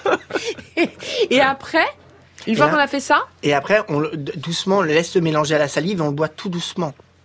D'accord. C'est euh, c'est l'éloge du temps. euh, du- c'est ça. Pas trop vite. Oula. J'attends le verdict. Et c'est des Cohen. justement, on, ces rhums puissants, canailles. Si on veut les appréhender, les domestiquer, il faut y aller, il faut y aller doucement. Elle est comment la canaille? Elle est très bonne. Eh ben voilà, le goût d'Haïti dans la bouche, dans le verre tulipe, on file vers Pékin, à Marseille. Oui, c'est comme ça. Le voyage, évidemment, sur France Inter, on le fait avec vous. Tapez Babel sur scène, tout attaché sur les réseaux sociaux. Vous verrez, vous nous rejoindrez. On va se plonger au cœur d'une saga familiale, celle d'une richissime famille chinoise du Wenzhou, avec ce qu'il faut d'ambition dévorante et de rivalités intestinaux. Oui, Renaud Cohen, posez vos couverts, ça va être à vous. Une famille du Wenzhou, c'est le titre de cette série ultra populaire en Chine. Yannick Lance, vous pouvez continuer à manger, mais par contre, restez concentrés. 150 millions de téléspectateurs, autant dire l'une des séries les plus regardées au monde. Et pour sa deuxième saison, toute l'action et donc toute l'équipe s'est installée à Marseille. Avec vous, dans les bagages, Renaud Cohen. Pardon, mais qu'est-ce que vous faisiez là? J'étais passé par hasard et. Vous avez vu la lumière, Voilà. vous êtes dit, oh, un petit J'ai vu un lampion chinois. Euh, D'accord. non, mais en fait, j'avais déjà travaillé. euh, en fait, au départ, je suis réalisateur. J'ai fait des études de chinois, donc j'avais des amis chinois. Et quand j'ai monté ma boîte de prod pour faire mon deuxième long métrage, des amis chinois m'ont dit Est-ce que tu veux pas faire la production exécutive d'une série chinoise en France? Mhm. J'ai accepté. On a fait une première saison qui s'était plutôt bien passée. Ouais. Et euh, ils m'ont rappelé pour la deuxième saison en me disant on voudrait aller à Marseille. Et donc là, je me suis dit bon, je suis pas producteur dans l'âme, mais je préfère plutôt faire des films. Et alors je leur ai dit ok, mais à condition que je, je vienne avec mon, ma petite équipe de documentaires et qu'on fasse un film de vous. Enfin, j'ai pas tout à fait dit ça. J'ai dit on filmera un tout petit peu. Ils m'ont dit d'accord. et, et finalement, on a filmé beaucoup. Et quand ça démarre comme ça, ça sent déjà un petit peu le, le plan galère hein, dès le départ, parce que deux jours avant le début du tournage, il n'y a toujours pas de plan de travail. Les comédiens marseillais n'ont pas été castés. Ça, c'est vous qui vous y collez au téléphone sur le gravier. Donc vous soyez prêt à tourner avec eux pour la série, euh, donc euh, au tarif euh, que vous avais indiqué, euh, et, euh, et à Marseille. Voilà, ça c'est vous êtes disponible et prêt, prêt à le faire. Voilà, c'était juste que je, on, se disait tout à l'heure pour que je puisse appeler votre agent.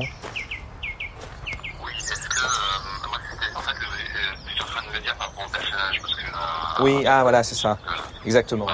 Alors en fait, le personnage, en fait, la, la jeune femme qui est, euh, disons, euh, l'héroïne principale du film, euh, est, est dans une école de commerce à Marseille et euh, elle est, à- elle est, se fait draguer par deux garçons en gros, où elle est amoureuse de deux garçons. C'est un chinois et, et, un- et ce qu'ils appellent dans le scénario un arabe entre guillemets.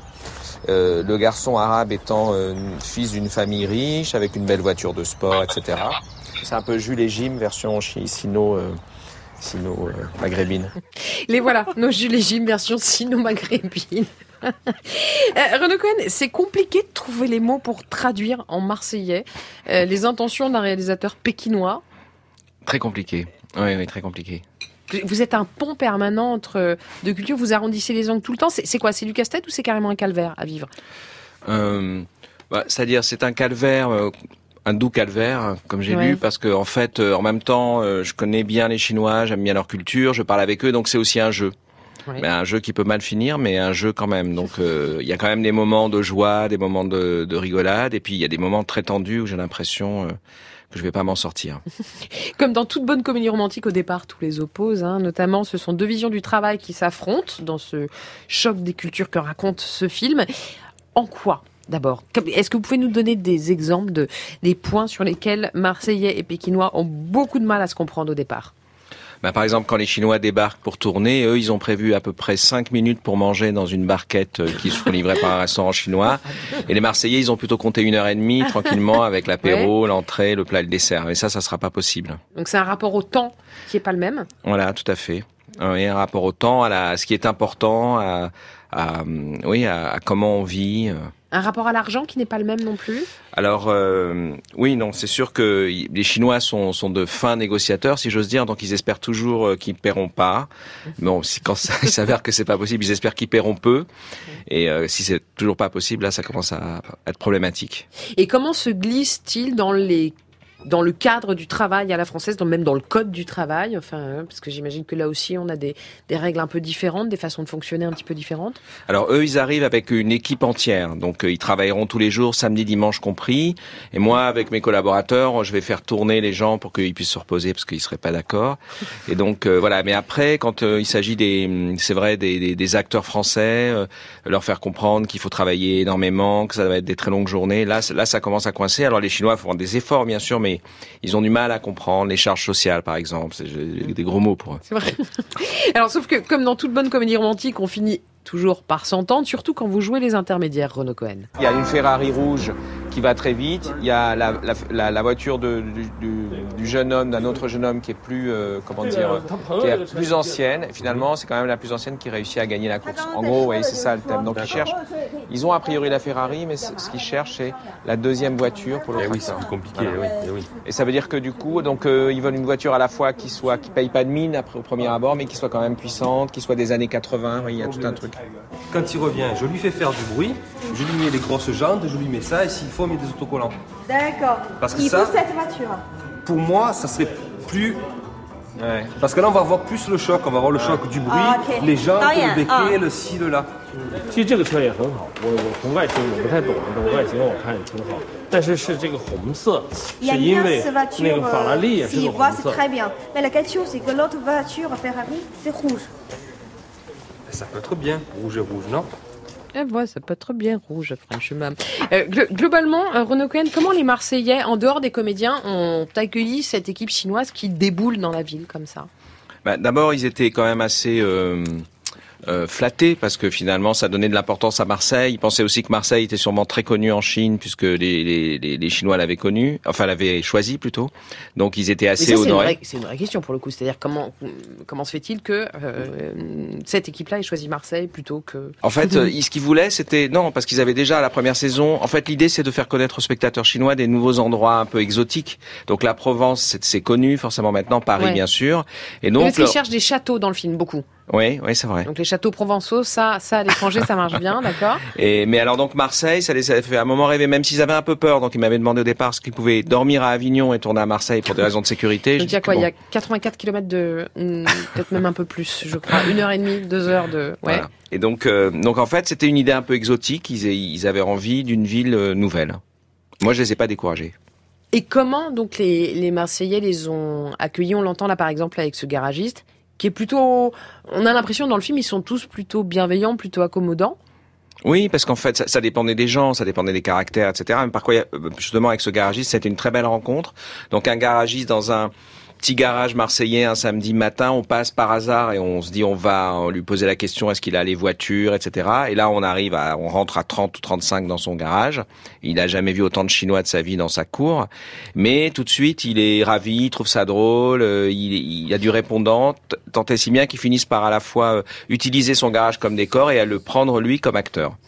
Et donc il va jouer avec un acteur chinois, parlant français sans comprendre ce qu'il dit. Voilà. Donc et puis ça va très très bien se passer. C'est une belle histoire. Vous, vous avez tourné plusieurs documentaires en Chine. À l'inverse, comment ça se passe quand une équipe française ou occidentale en général vient tourner en Chine? Alors ça dépend des, ça vraiment ça dépend des situations, si on est en ville ou à la campagne, etc. Mais disons qu'a priori, euh, il y a plutôt, euh, les, les Chinois sont plutôt des gens accueillants et donc euh, ils sont, ils ont rien contre le fait qu'on fasse un film sur eux. Ils sont même plutôt flattés qu'on s'intéresse à eux. Après, il y a toute la question politique, c'est-à-dire avoir les autorisations pour tourner, etc. Ça c'est une autre, c'est ça qui rend plutôt le Donc il n'y a pas de tournage charge compliqué. sociale, mais il y a quand même des règlements, quoi. voilà, il y a, il y a- il y a d'autres règles. Et Yannick Lens, vous êtes passé par la Chine, je crois, assez, assez brièvement. Très brièvement. Et quelle euh, sensation vous en avez retenu Quel souvenir vous en avez gardé? L'immensité de l'endroit. Euh, ah non, pour moi, ça m'a paru un continent en, en soi, euh, la Chine. Et euh, je suis arrivée par Shanghai d'abord, et j'ai trouvé qu'il y avait une activité, une frénésie autour de la consommation à Shanghai qui est euh, euh, impensable, absolument impensable. Je n'ai jamais vu autant de marques, de, de grandes marques euh, au mètre carré dans une rue. Enfin, il y a des marques que je ne connaissais même pas. Quand on va à Pékin, c'est autre chose. Pékin a gardé quelque chose d'une Chine, euh, disons, traditionnelle. Et ça, ça, ça m'a plu. Enfin, je ne connais pas, mais je- j'ai Ouais. trouvé que Pékin avait un charme. Et ce qui m'a frappé aussi, c'est de voir comment la tradition religieuse est encore très présente. Ah oui? Ah oui. Parce que je suis allée au, au temple et, et toutes les générations, même les gens habillés à la dernière mode, les jeunes, vont au temple, au ouais. temple et, et allument leurs bougies. Et, et je me suis dit, ça, c'est une société. Si tout le monde se met comme ça ensemble, oula. Votre première fois en Chine, Renaud Cohen, vous avez eu les mêmes sensations euh, que Yannick Lance, cette immensité ou la ferveur religieuse ou la frénésie ou quoi? Alors la ferveur religieuse non parce que j'avais 19 ans la première fois et, c'était la, était interdite complètement à l'époque. hein. Oui. Elle est revenue avec le ouais. libéralisme les années sûr. 80. Mm. Donc c'était plutôt l'uniformité, c'est-à-dire quand j'ai débarqué à Canton, c'était en hiver, ils avaient tous des manteaux bleus ou verts, ils étaient tous habillés pareil. Quand on regarde aujourd'hui euh, la créativité hallucinante qu'il y a dans la fringue, on sait- il y a eu 30 années comme ça de, de bouleversement total quoi. Donc euh, c'était et quant à la religion, elle a une part particulière, ils sont ils, ils sont religieux mais ils sont de manière très pragmatique en fin compte. Ils sont sont pas ce sont pas des religieux profondément, je dirais. Votre film Les Chinois et moi en est l'illustration parfaite. On n'est jamais si bon que quand on se mélange, jamais meilleur que quand on s'ouvre ailleurs et quand un petit prodige de la scène anglaise rencontre une star montante de la musique espagnole. C'est joli, ça envoie, ça donne Barefoot in the Park et c'est James Blake et Rosalia.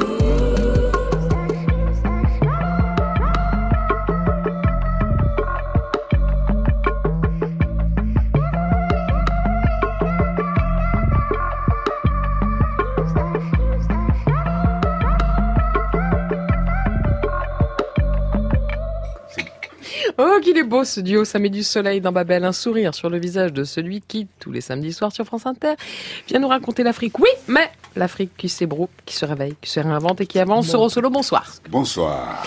Ce soir, vous nous direz que, oui, une bonne histoire, ça peut aussi commencer comme un rêve de gosse, surtout quand on est avec ces deux gosses-là. Mm, mm, Et ces deux gosses-là, c'est Bibi et Bichou.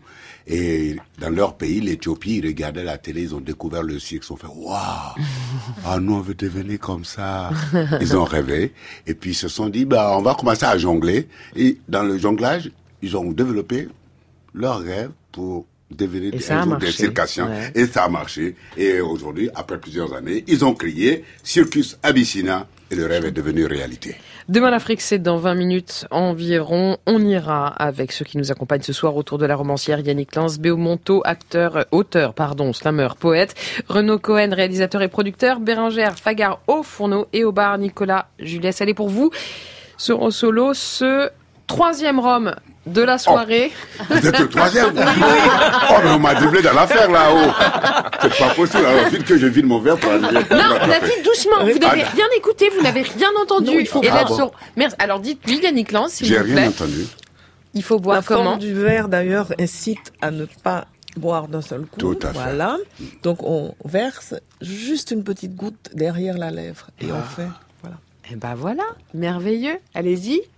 Mmh. Vous êtes comme moi, vous savez pas le faire, hein Oh là là Non, non, j'ai j'ai vraiment juste versé une petite goutte sur Il a la la lèvre. technique. Il a la et j'ai technique. goûté. Il a un la technique. Ouais, il y a un coup, un- une saveur fumée. Comme si ça Ah, mais j'ai pas été- encore goûté ça. Ouais. je vais le faire. Alors ça, c'est votre rhum. Alors ça c'est mon rhum, euh, c'est le rhum que euh, la distillerie de Paris en fait on euh, c'est un peu mon labo, l'endroit où le où j'aime créer. Je le je pense que le, le- la- la- les spiritueux c'est la création d'une forme esthétique comme une autre.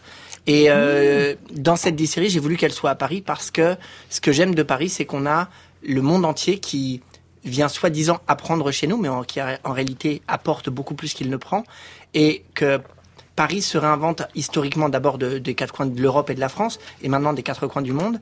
Et là, c'est un regard sur. euh, on porte jamais un, on est jamais, on copie jamais. On va poser un, un regard euh, bienveillant et différent sur d'autres produits. Et donc là, on utilise pour ce rhum un- une technique de, de, de, de jus de canne concentré qui vient de Colombie, qui s'appelle le panela, Mhm. dans un labo euh, qui, qui fait un panela un peu différent puisqu'il est fait à basse température. Et hum, du coup, on a à la fois un rhum qui est généreux, enveloppant et, et, et- et rond, et qui peut ressembler à des, à des rhums type guatémaltèque, latino, Mhm. euh, avec toute cette rondeur la- la- latine, et en même temps, un rhum qui, qui, qui, a, euh, qui explore le jus de canne frais, comme la tradition plus française, ou euh, de tous les endroits où on est passé, du rhum dit agricole. Vous l'avez goûté, ce dernier rhum, Béomonto Ah oui, oui, oui, bien sûr. Et Ouais. je trouve, euh, comme Yannick l'a dit, chuchoté tout à l'heure, oui, on sent l'odeur du bois et, et euh, Fumé. fumé, Oui. oui, bien Voilà. sûr. Et Et une note un peu épicée végétale, je sais pas si vous sentez, Mhm. peut-être la Mhm. cuisinière. Vous, quand vous êtes en, J'ai en- senti la vanille, mais. quand vous êtes en Haïti, Béomonto, vous faites ce qu'on appelle un barathon. Est-ce que vous pouvez nous en dire un mot, s'il vous plaît? Marathon, c'est le même principe du marathon, seulement on va de bar en bar et on prend, un- on fait une tournée. Et de, et de rhum en rhum. De hein, rhum en rhum, ça. voilà. Et euh, voilà, c'est ça le principe du marathon. C'est facile. La, suite- la suite, vous allez nous la raconter et en slamant, s'il vous plaît. France Inter, Babel sur scène. À force de se partager les nuits, on a des rêves collectifs ensemble. Des sourires, des doutes et des erreurs communes. On reprend chaque jour à la vie le temps qu'on perd à être amis. On s'invente une éternité. Et tant qu'on perd, on s'aime à vie. On fouille chaque jour dans nos souvenirs pour oublier nos tourments. On y trouve des prétextes pour se sentir heureux. Pour libérer la parole, on emprisonne nos remords au risque de voir nos plaintes retenues contre nous. On renonce à notre droit de garder le silence et dire l'amour parce que personne ne silence. À force de se réveiller ensemble après nos nuits, on sourit pour détruire les rêves et les ancrer dans le réel. Même si tu vois qu'on raconte ce qu'on rate, on sait qu'on donne à la vie une raison de vivre. C'est à force d'avancer que j'ai rencontré. Debout dans la vie, c'est le tout premier titre que vous ayez enregistré. Béomonto, comment est-ce que vous en êtes venu à prendre un micro et à slammer, vous?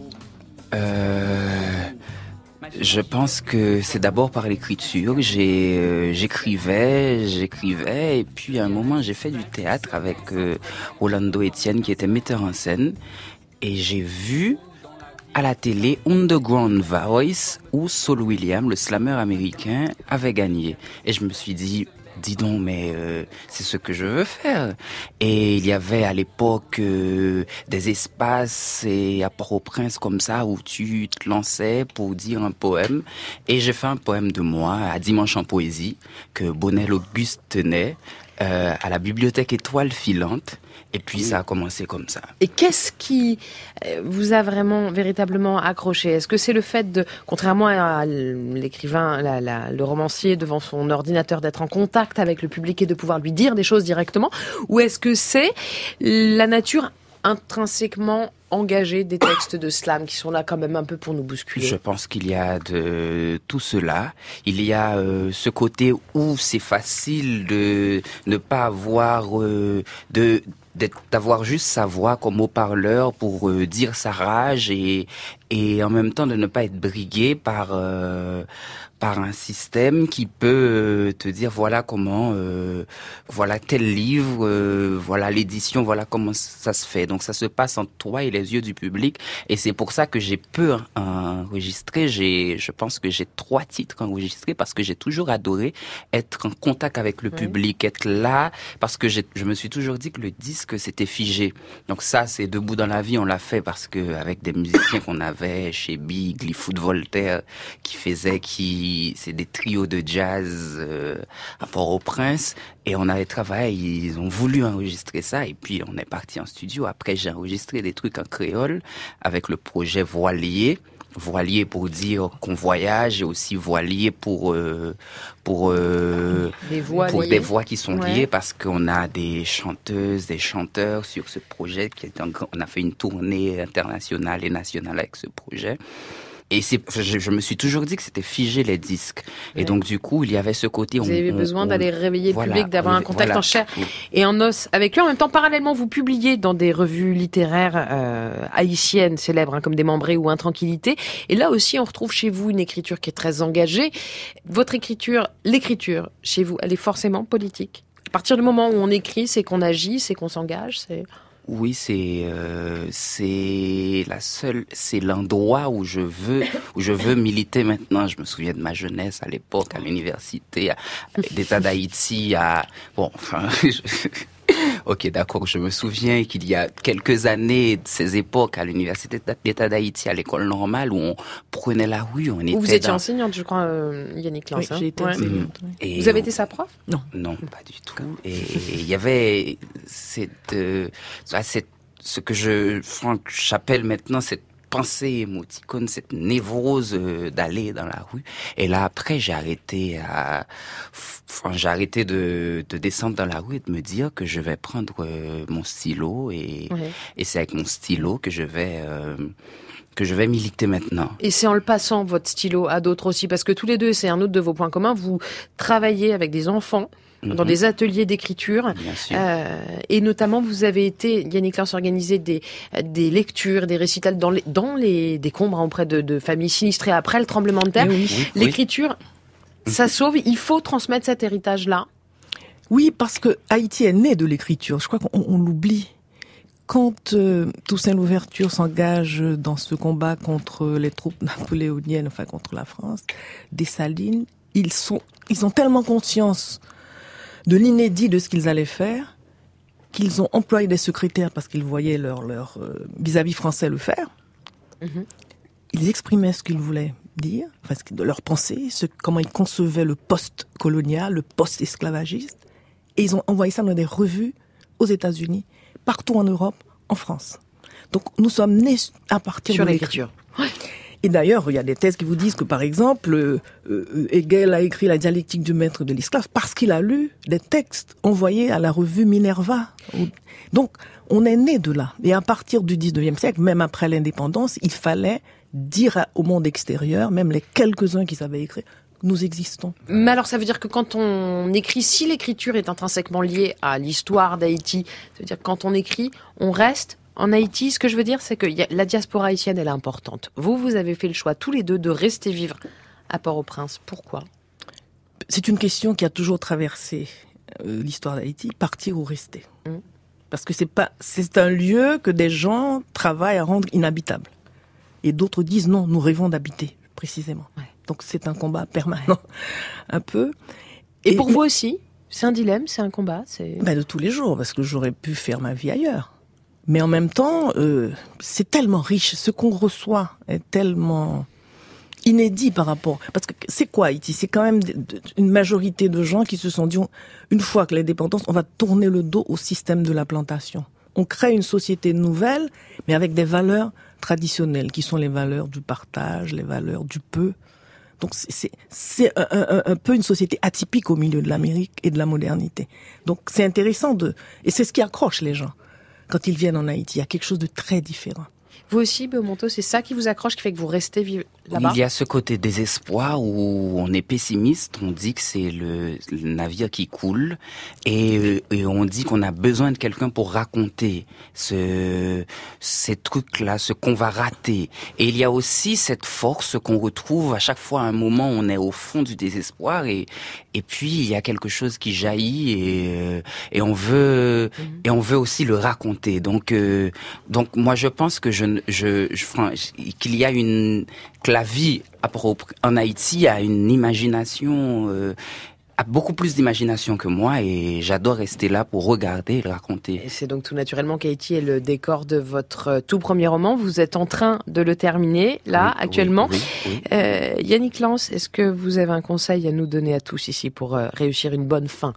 C'est compliqué la fin d'un livre? Ah, très compliqué parce que moi, mon éditrice doit m'arracher le livre des mains. On dirait, allez, on arrête oui, exactement. Parce que je n'ai jamais la sensation que le livre est complètement terminé. Une fois que je l'ai donné, je me dis, oh là là, j'aurais dû faire. Elle me dit, ça suffit. Voilà. Donc il faut faire quoi? Il faut, se, il faut se dire, il faut se En faire, faire violence? tout de suite après. D'accord. Oui, parce qu'on est dépossédé. hein. On est dépossédé tout de suite quand on pense qu'on a fini, qu'on, qu'on prend nos petits cahiers de notes, qu'on se remet à, à refaire des notes pour. euh, Donc est-ce que là, en terminant le premier, vous avez déjà le deuxième en tête? Euh, là, j'ai, enfin, je veux travailler sur quelque chose, bien sûr, mais, mais non, je revois, je revois des choses. Je, je l'ai, enfin, en fait, c'est, je suis dans ce, enfin, dans ce dilemme. Je, je l'ai terminé, je l'ai travaillé, je l'ai retravaillé. J'ai eu une bourse d'écriture avec le Calque, le Conseil des Arts et des Lettres du Québec, et je l'ai, je l'ai travaillé, retravaillé, mais je me suis dit non, non, non, c'est pas encore. euh, Ah oui, donc vous n'êtes pas très rentable. Vous pourriez pas pas, vous pourrez pas travailler en Chine, Beaumonto. C'est pas. Il faudra en discuter, mais. c'est compliqué. hein. Ouais. Bon, nous, on va encore un peu en profiter. On parle de fin, mais c'est tout sauf terminé. On a encore un bon quart d'heure à passer ensemble. Alors, on va se mettre bien. Les Fujis en créole, c'est possible. Ah. C'est dans Babel que ça se passe, évidemment.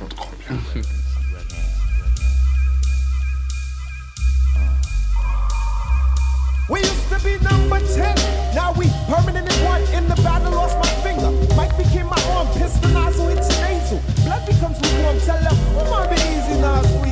This. Test why cleft. See that flesh get scorned. Beat so bad, make you feel like you ain't wanting to be born, John. And tell your friends, stay the hell out of my lord. Chicken George became dead George, stealing chickens from my farm. Another dead pigeon. If you're mafiosis, then I'm bringing on Haitian Sicilian. Nobody shoot me. My body's made a hand grenade. Girl bled to death while she was tongue kissing the razor blade. Maybe one day I'll write the horror. Blackula comes to the ghetto. Jackson Acura. Stevie Wonder sees crack babies. Becoming enemies in their own families. I'ma get and come, you know what we soon done. Gun by my side just in case I got the rum. A boy on the side of Babylon trying to front like you're down with Mount Zion.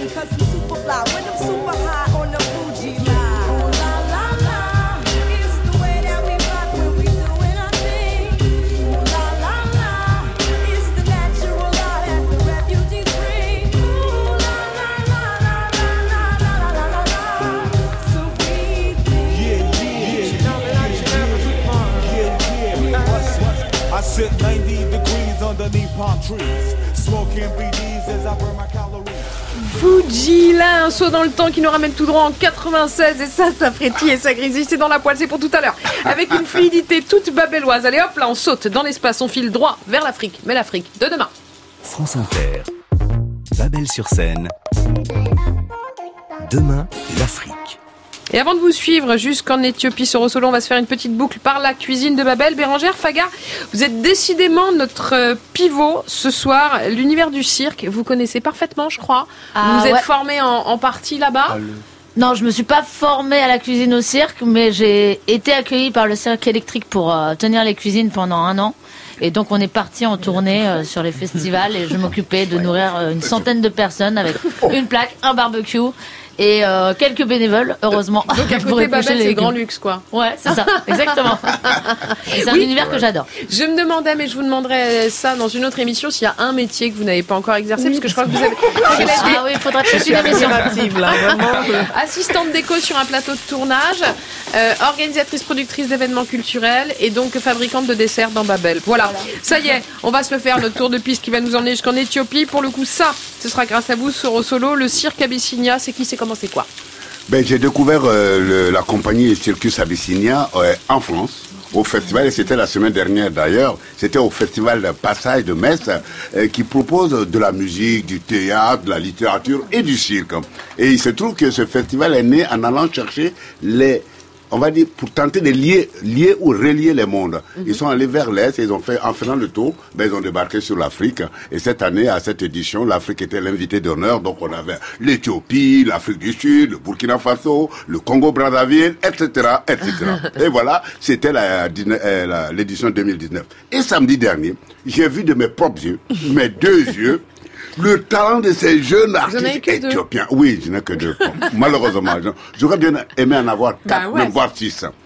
Et les contorsions, les, comment on appelle ça, le machinois, les acrobaties, la construction des pyramides, c'est juste époustouflant. Et tout ça est exécuté par, comment on appelle, 14 jeunes, des hommes et des, et des filles, avec mais, une finesse et une dextérité, mais complètement époustouflante. Et tout ce rêve, tout ce spectacle, il est parti du rêve de deux jeunes qui, ont- été subjugués, comme je le disais tantôt, par le cirque qu'ils ont vu à la télévision. Il s'agit de Bichou et son frère Bibi. Mon frère et moi avons toujours été fascinés par, euh, par le cirque, notamment en le regardant à la télévision. Et donc nous avons travaillé sur euh, nous entraînant pour être jongleurs. Et donc il y a euh, dix ans, nous sommes allés au Brighton Fringe Festival. Et c'est là qu'on a commencé notre carrière. Les gens étaient impressionnés. On a continué la carrière, a, voilà, grandi, grandi, mais en Europe. Et donc il n'y a pas de tradition euh, circassienne, effectivement, au pays, en Éthiopie. Donc on voulait utiliser l'essor de, de notre succès euh, en Europe pour euh, ramener le cirque, euh, créer un cirque euh, en Éthiopie. Et quand il parle de notre succès des jongleurs, c'est parce qu'en Éthiopie, à 13 ans, les deux frères sont rentrés dans, euh, dans un spectacle des jongleurs. Et puis, ils, sont, ils ont développé, ils ont eu l'opportunité de venir en Europe. Ils ont également développé ça. Et puis, ils se sont dit, il faut qu'on retourne chez nous pour monter notre propre affaire. Et c'est ainsi qu'il y a juste un peu plus de deux ans, c'est en 2017, ils ont, ils ont créé la compagnie euh, Circus Abyssinia, créée donc en 2017. hein, et c'est qui est aujourd'hui une véritable PME qui emploie euh, 20 salariés. Et leur spectacle, Ethiopian Dream, ils racontent donc le rêve de, euh, de ces deux gamins devenu réalité. Et puis, ils font le tour de toute l'Afrique et de l'Europe. Il passe peut-être par la Chine. Je dis ça, Renaud Cohen, parce que vous êtes en train de travailler sur un, un documentaire sur des Chinois, euh, sur les- la communauté africaine en Chine. Oui. Ça se passe comment entre les Africains et les Chinois pour le coup? Parce qu'on a parlé des Marseillais et des Chinois. Alors c'est très difficile parce que en fait, euh, bon, qu'on qu'on parle toujours des, Af- des Chinois en Afrique bien sûr, mais assez peu des Africains en Chine. Et en fait, ils se sont au fur et à mesure plus ou moins imposés parce qu'en fait, il y avait beaucoup de marchands africains qui venaient acheter en Chine la marchandise et ils avaient toujours l'impression, euh, à tort ou à raison, de se faire un petit peu arnaquer par les Chinois. Et donc, il y a des Africains qui se sont installés là et qui ont à demeure en Chine, à Canton, et qui ont appris le chinois, qui parlent parfaitement le chinois, Ouais. et qui ont commencé à faire à manger pour les Chino- pour les Africains qui venaient euh, acheter, qui ont commencé à jouer les intermédiaires dans le commerce. Et donc, une petite communauté s'est peu à peu construite. Mais euh, c'est vrai que, faut le dire, les, les, les Chinois sont assez racistes. Enfin bon, j'aime pas généraliser, mais disons qu'ils connaissent pas les Africains, donc c'est vraiment un racisme de l'ignorance totale. C'est-à-dire, ils Mhm. voient arriver des gens dont ils ne savent pas d'où ils viennent, quelle est leur culture, et ils ont tous les préjugés du monde. Mais malgré ça, il y a des couples qui se sont formés, il y a des enfants métis, il y a des histoires d'amour, il y a des histoires secrètes. Bah, on voit jamais euh, un Africain et une Chinoise. Euh, bras dessus, bras dessous dans la rue, mais on voit des petits métis, donc on imagine qu'à un moment. A priori, il y a quelque chose à Est-ce qu'on entend là très rapidement parce qu'il ne reste que quelques secondes de musique. Soro Solo, c'est C'est ce qu'on entend là, c'est de- ce qu'on appelle communément de l'éthio jazz. Et leur danse, leur prouesse, tout ça est illustré avec des musiques qu'ils composent eux-mêmes ou des musiques de compositeurs éthiopiens. Eh ben, ce sera la bande son de votre documentaire, Renaud Cohen. C'est moi qui vous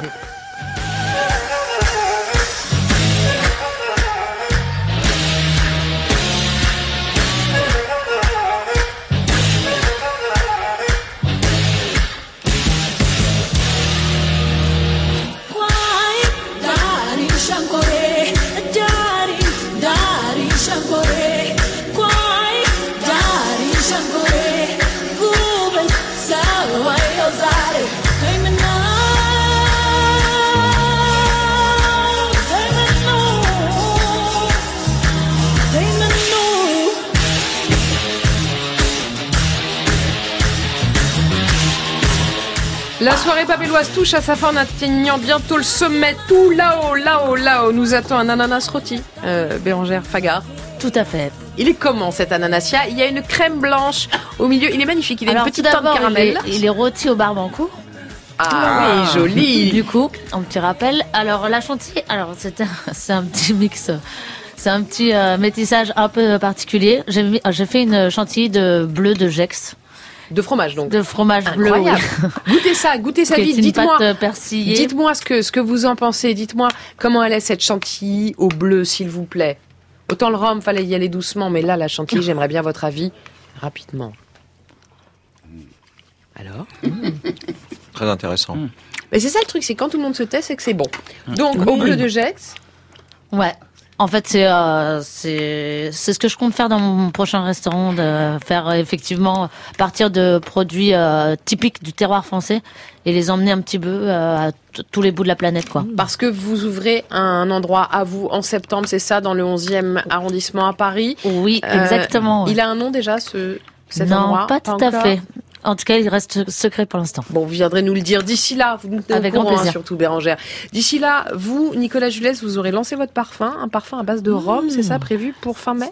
Voilà, fin mai, euh, on lance le euh, l'aventure qui, qui me tenait beaucoup à cœur, c'est un, un parfum. Et la base, au lieu d'être de l'alcool neutre, en fait, c'est un alcool de canne, donc ce qui pourrait clairement être appelé un rhum. Et, et donc euh, ça qui a une vibration tout à fait particulière. Moi, ça me va, l'idée de me parfumer au rhum. On en Oui. pense quoi, Yannick Lins On est- Absolument, on est pour, absolument. hein Moi, je suis très, très rhum. On va vous laisser le mot de la fin. Yannick Lins, un poème avant de se quitter. Un texte de Fred Edson Lafortune, un des plus fervents porte-voix de la littérature haïtienne. Ce texte, c'est Anne Al-Lazil Chéri. C'est quand vous voulez.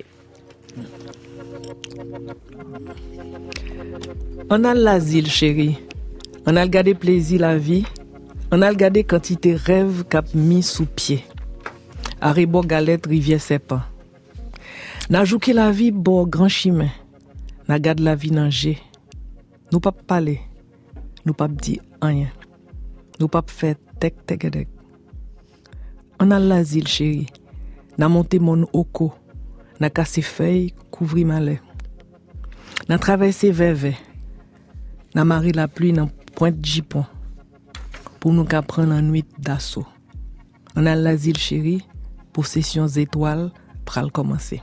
Merci infiniment, Yannick n'a le plaisir la vie. Voyons la vie amusante. Oui, continuons à la voir comme ça, s'il vous plaît.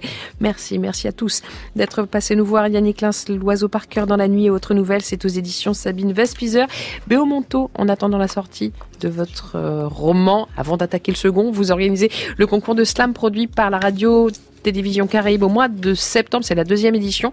Vous en avez déjà choisi les thèmes, un comme ça, à la volée Euh, Peut-être le devoir de mémoire. Waouh Un slam sur le devoir de mémoire. Ben, il n'y a plus qu'à. Il a plus qu'à rappeler que le dernier documentaire de Renaud Cohen, Les Chinois et moi, est actuellement dans les salles de cinéma. Bérangère Fagard, euh, le comité, c'est dans le 19e. En attendant votre nouveau lieu dans le 11e à la rentrée, Nicolas Julès, la distillerie de Paris, c'est dans le 10e. Et pour l'épicerie Julès Maison de la famille Julès, c'est trois antennes dans le 10e, une dans le 19e. Ça va, vous êtes tous dans le nord-est, vous êtes près de chez moi, je vous aime. Merci à vous de nous avoir suivis. Restez à l'écoute de France Inter. Tout de suite, vous avez rendez-vous avec les interférences de Mathieu Conquet. On se retrouve non pas la semaine prochaine, Cannes oblige. Point de Babel, soin de soin. Mais vous avez rendez-vous avec toute l'équipe du masque et la plume. Ce sera moins bien, mais ce sera pas mal quand même. Allez, on se dit à dans deux semaines et on s'embrasse.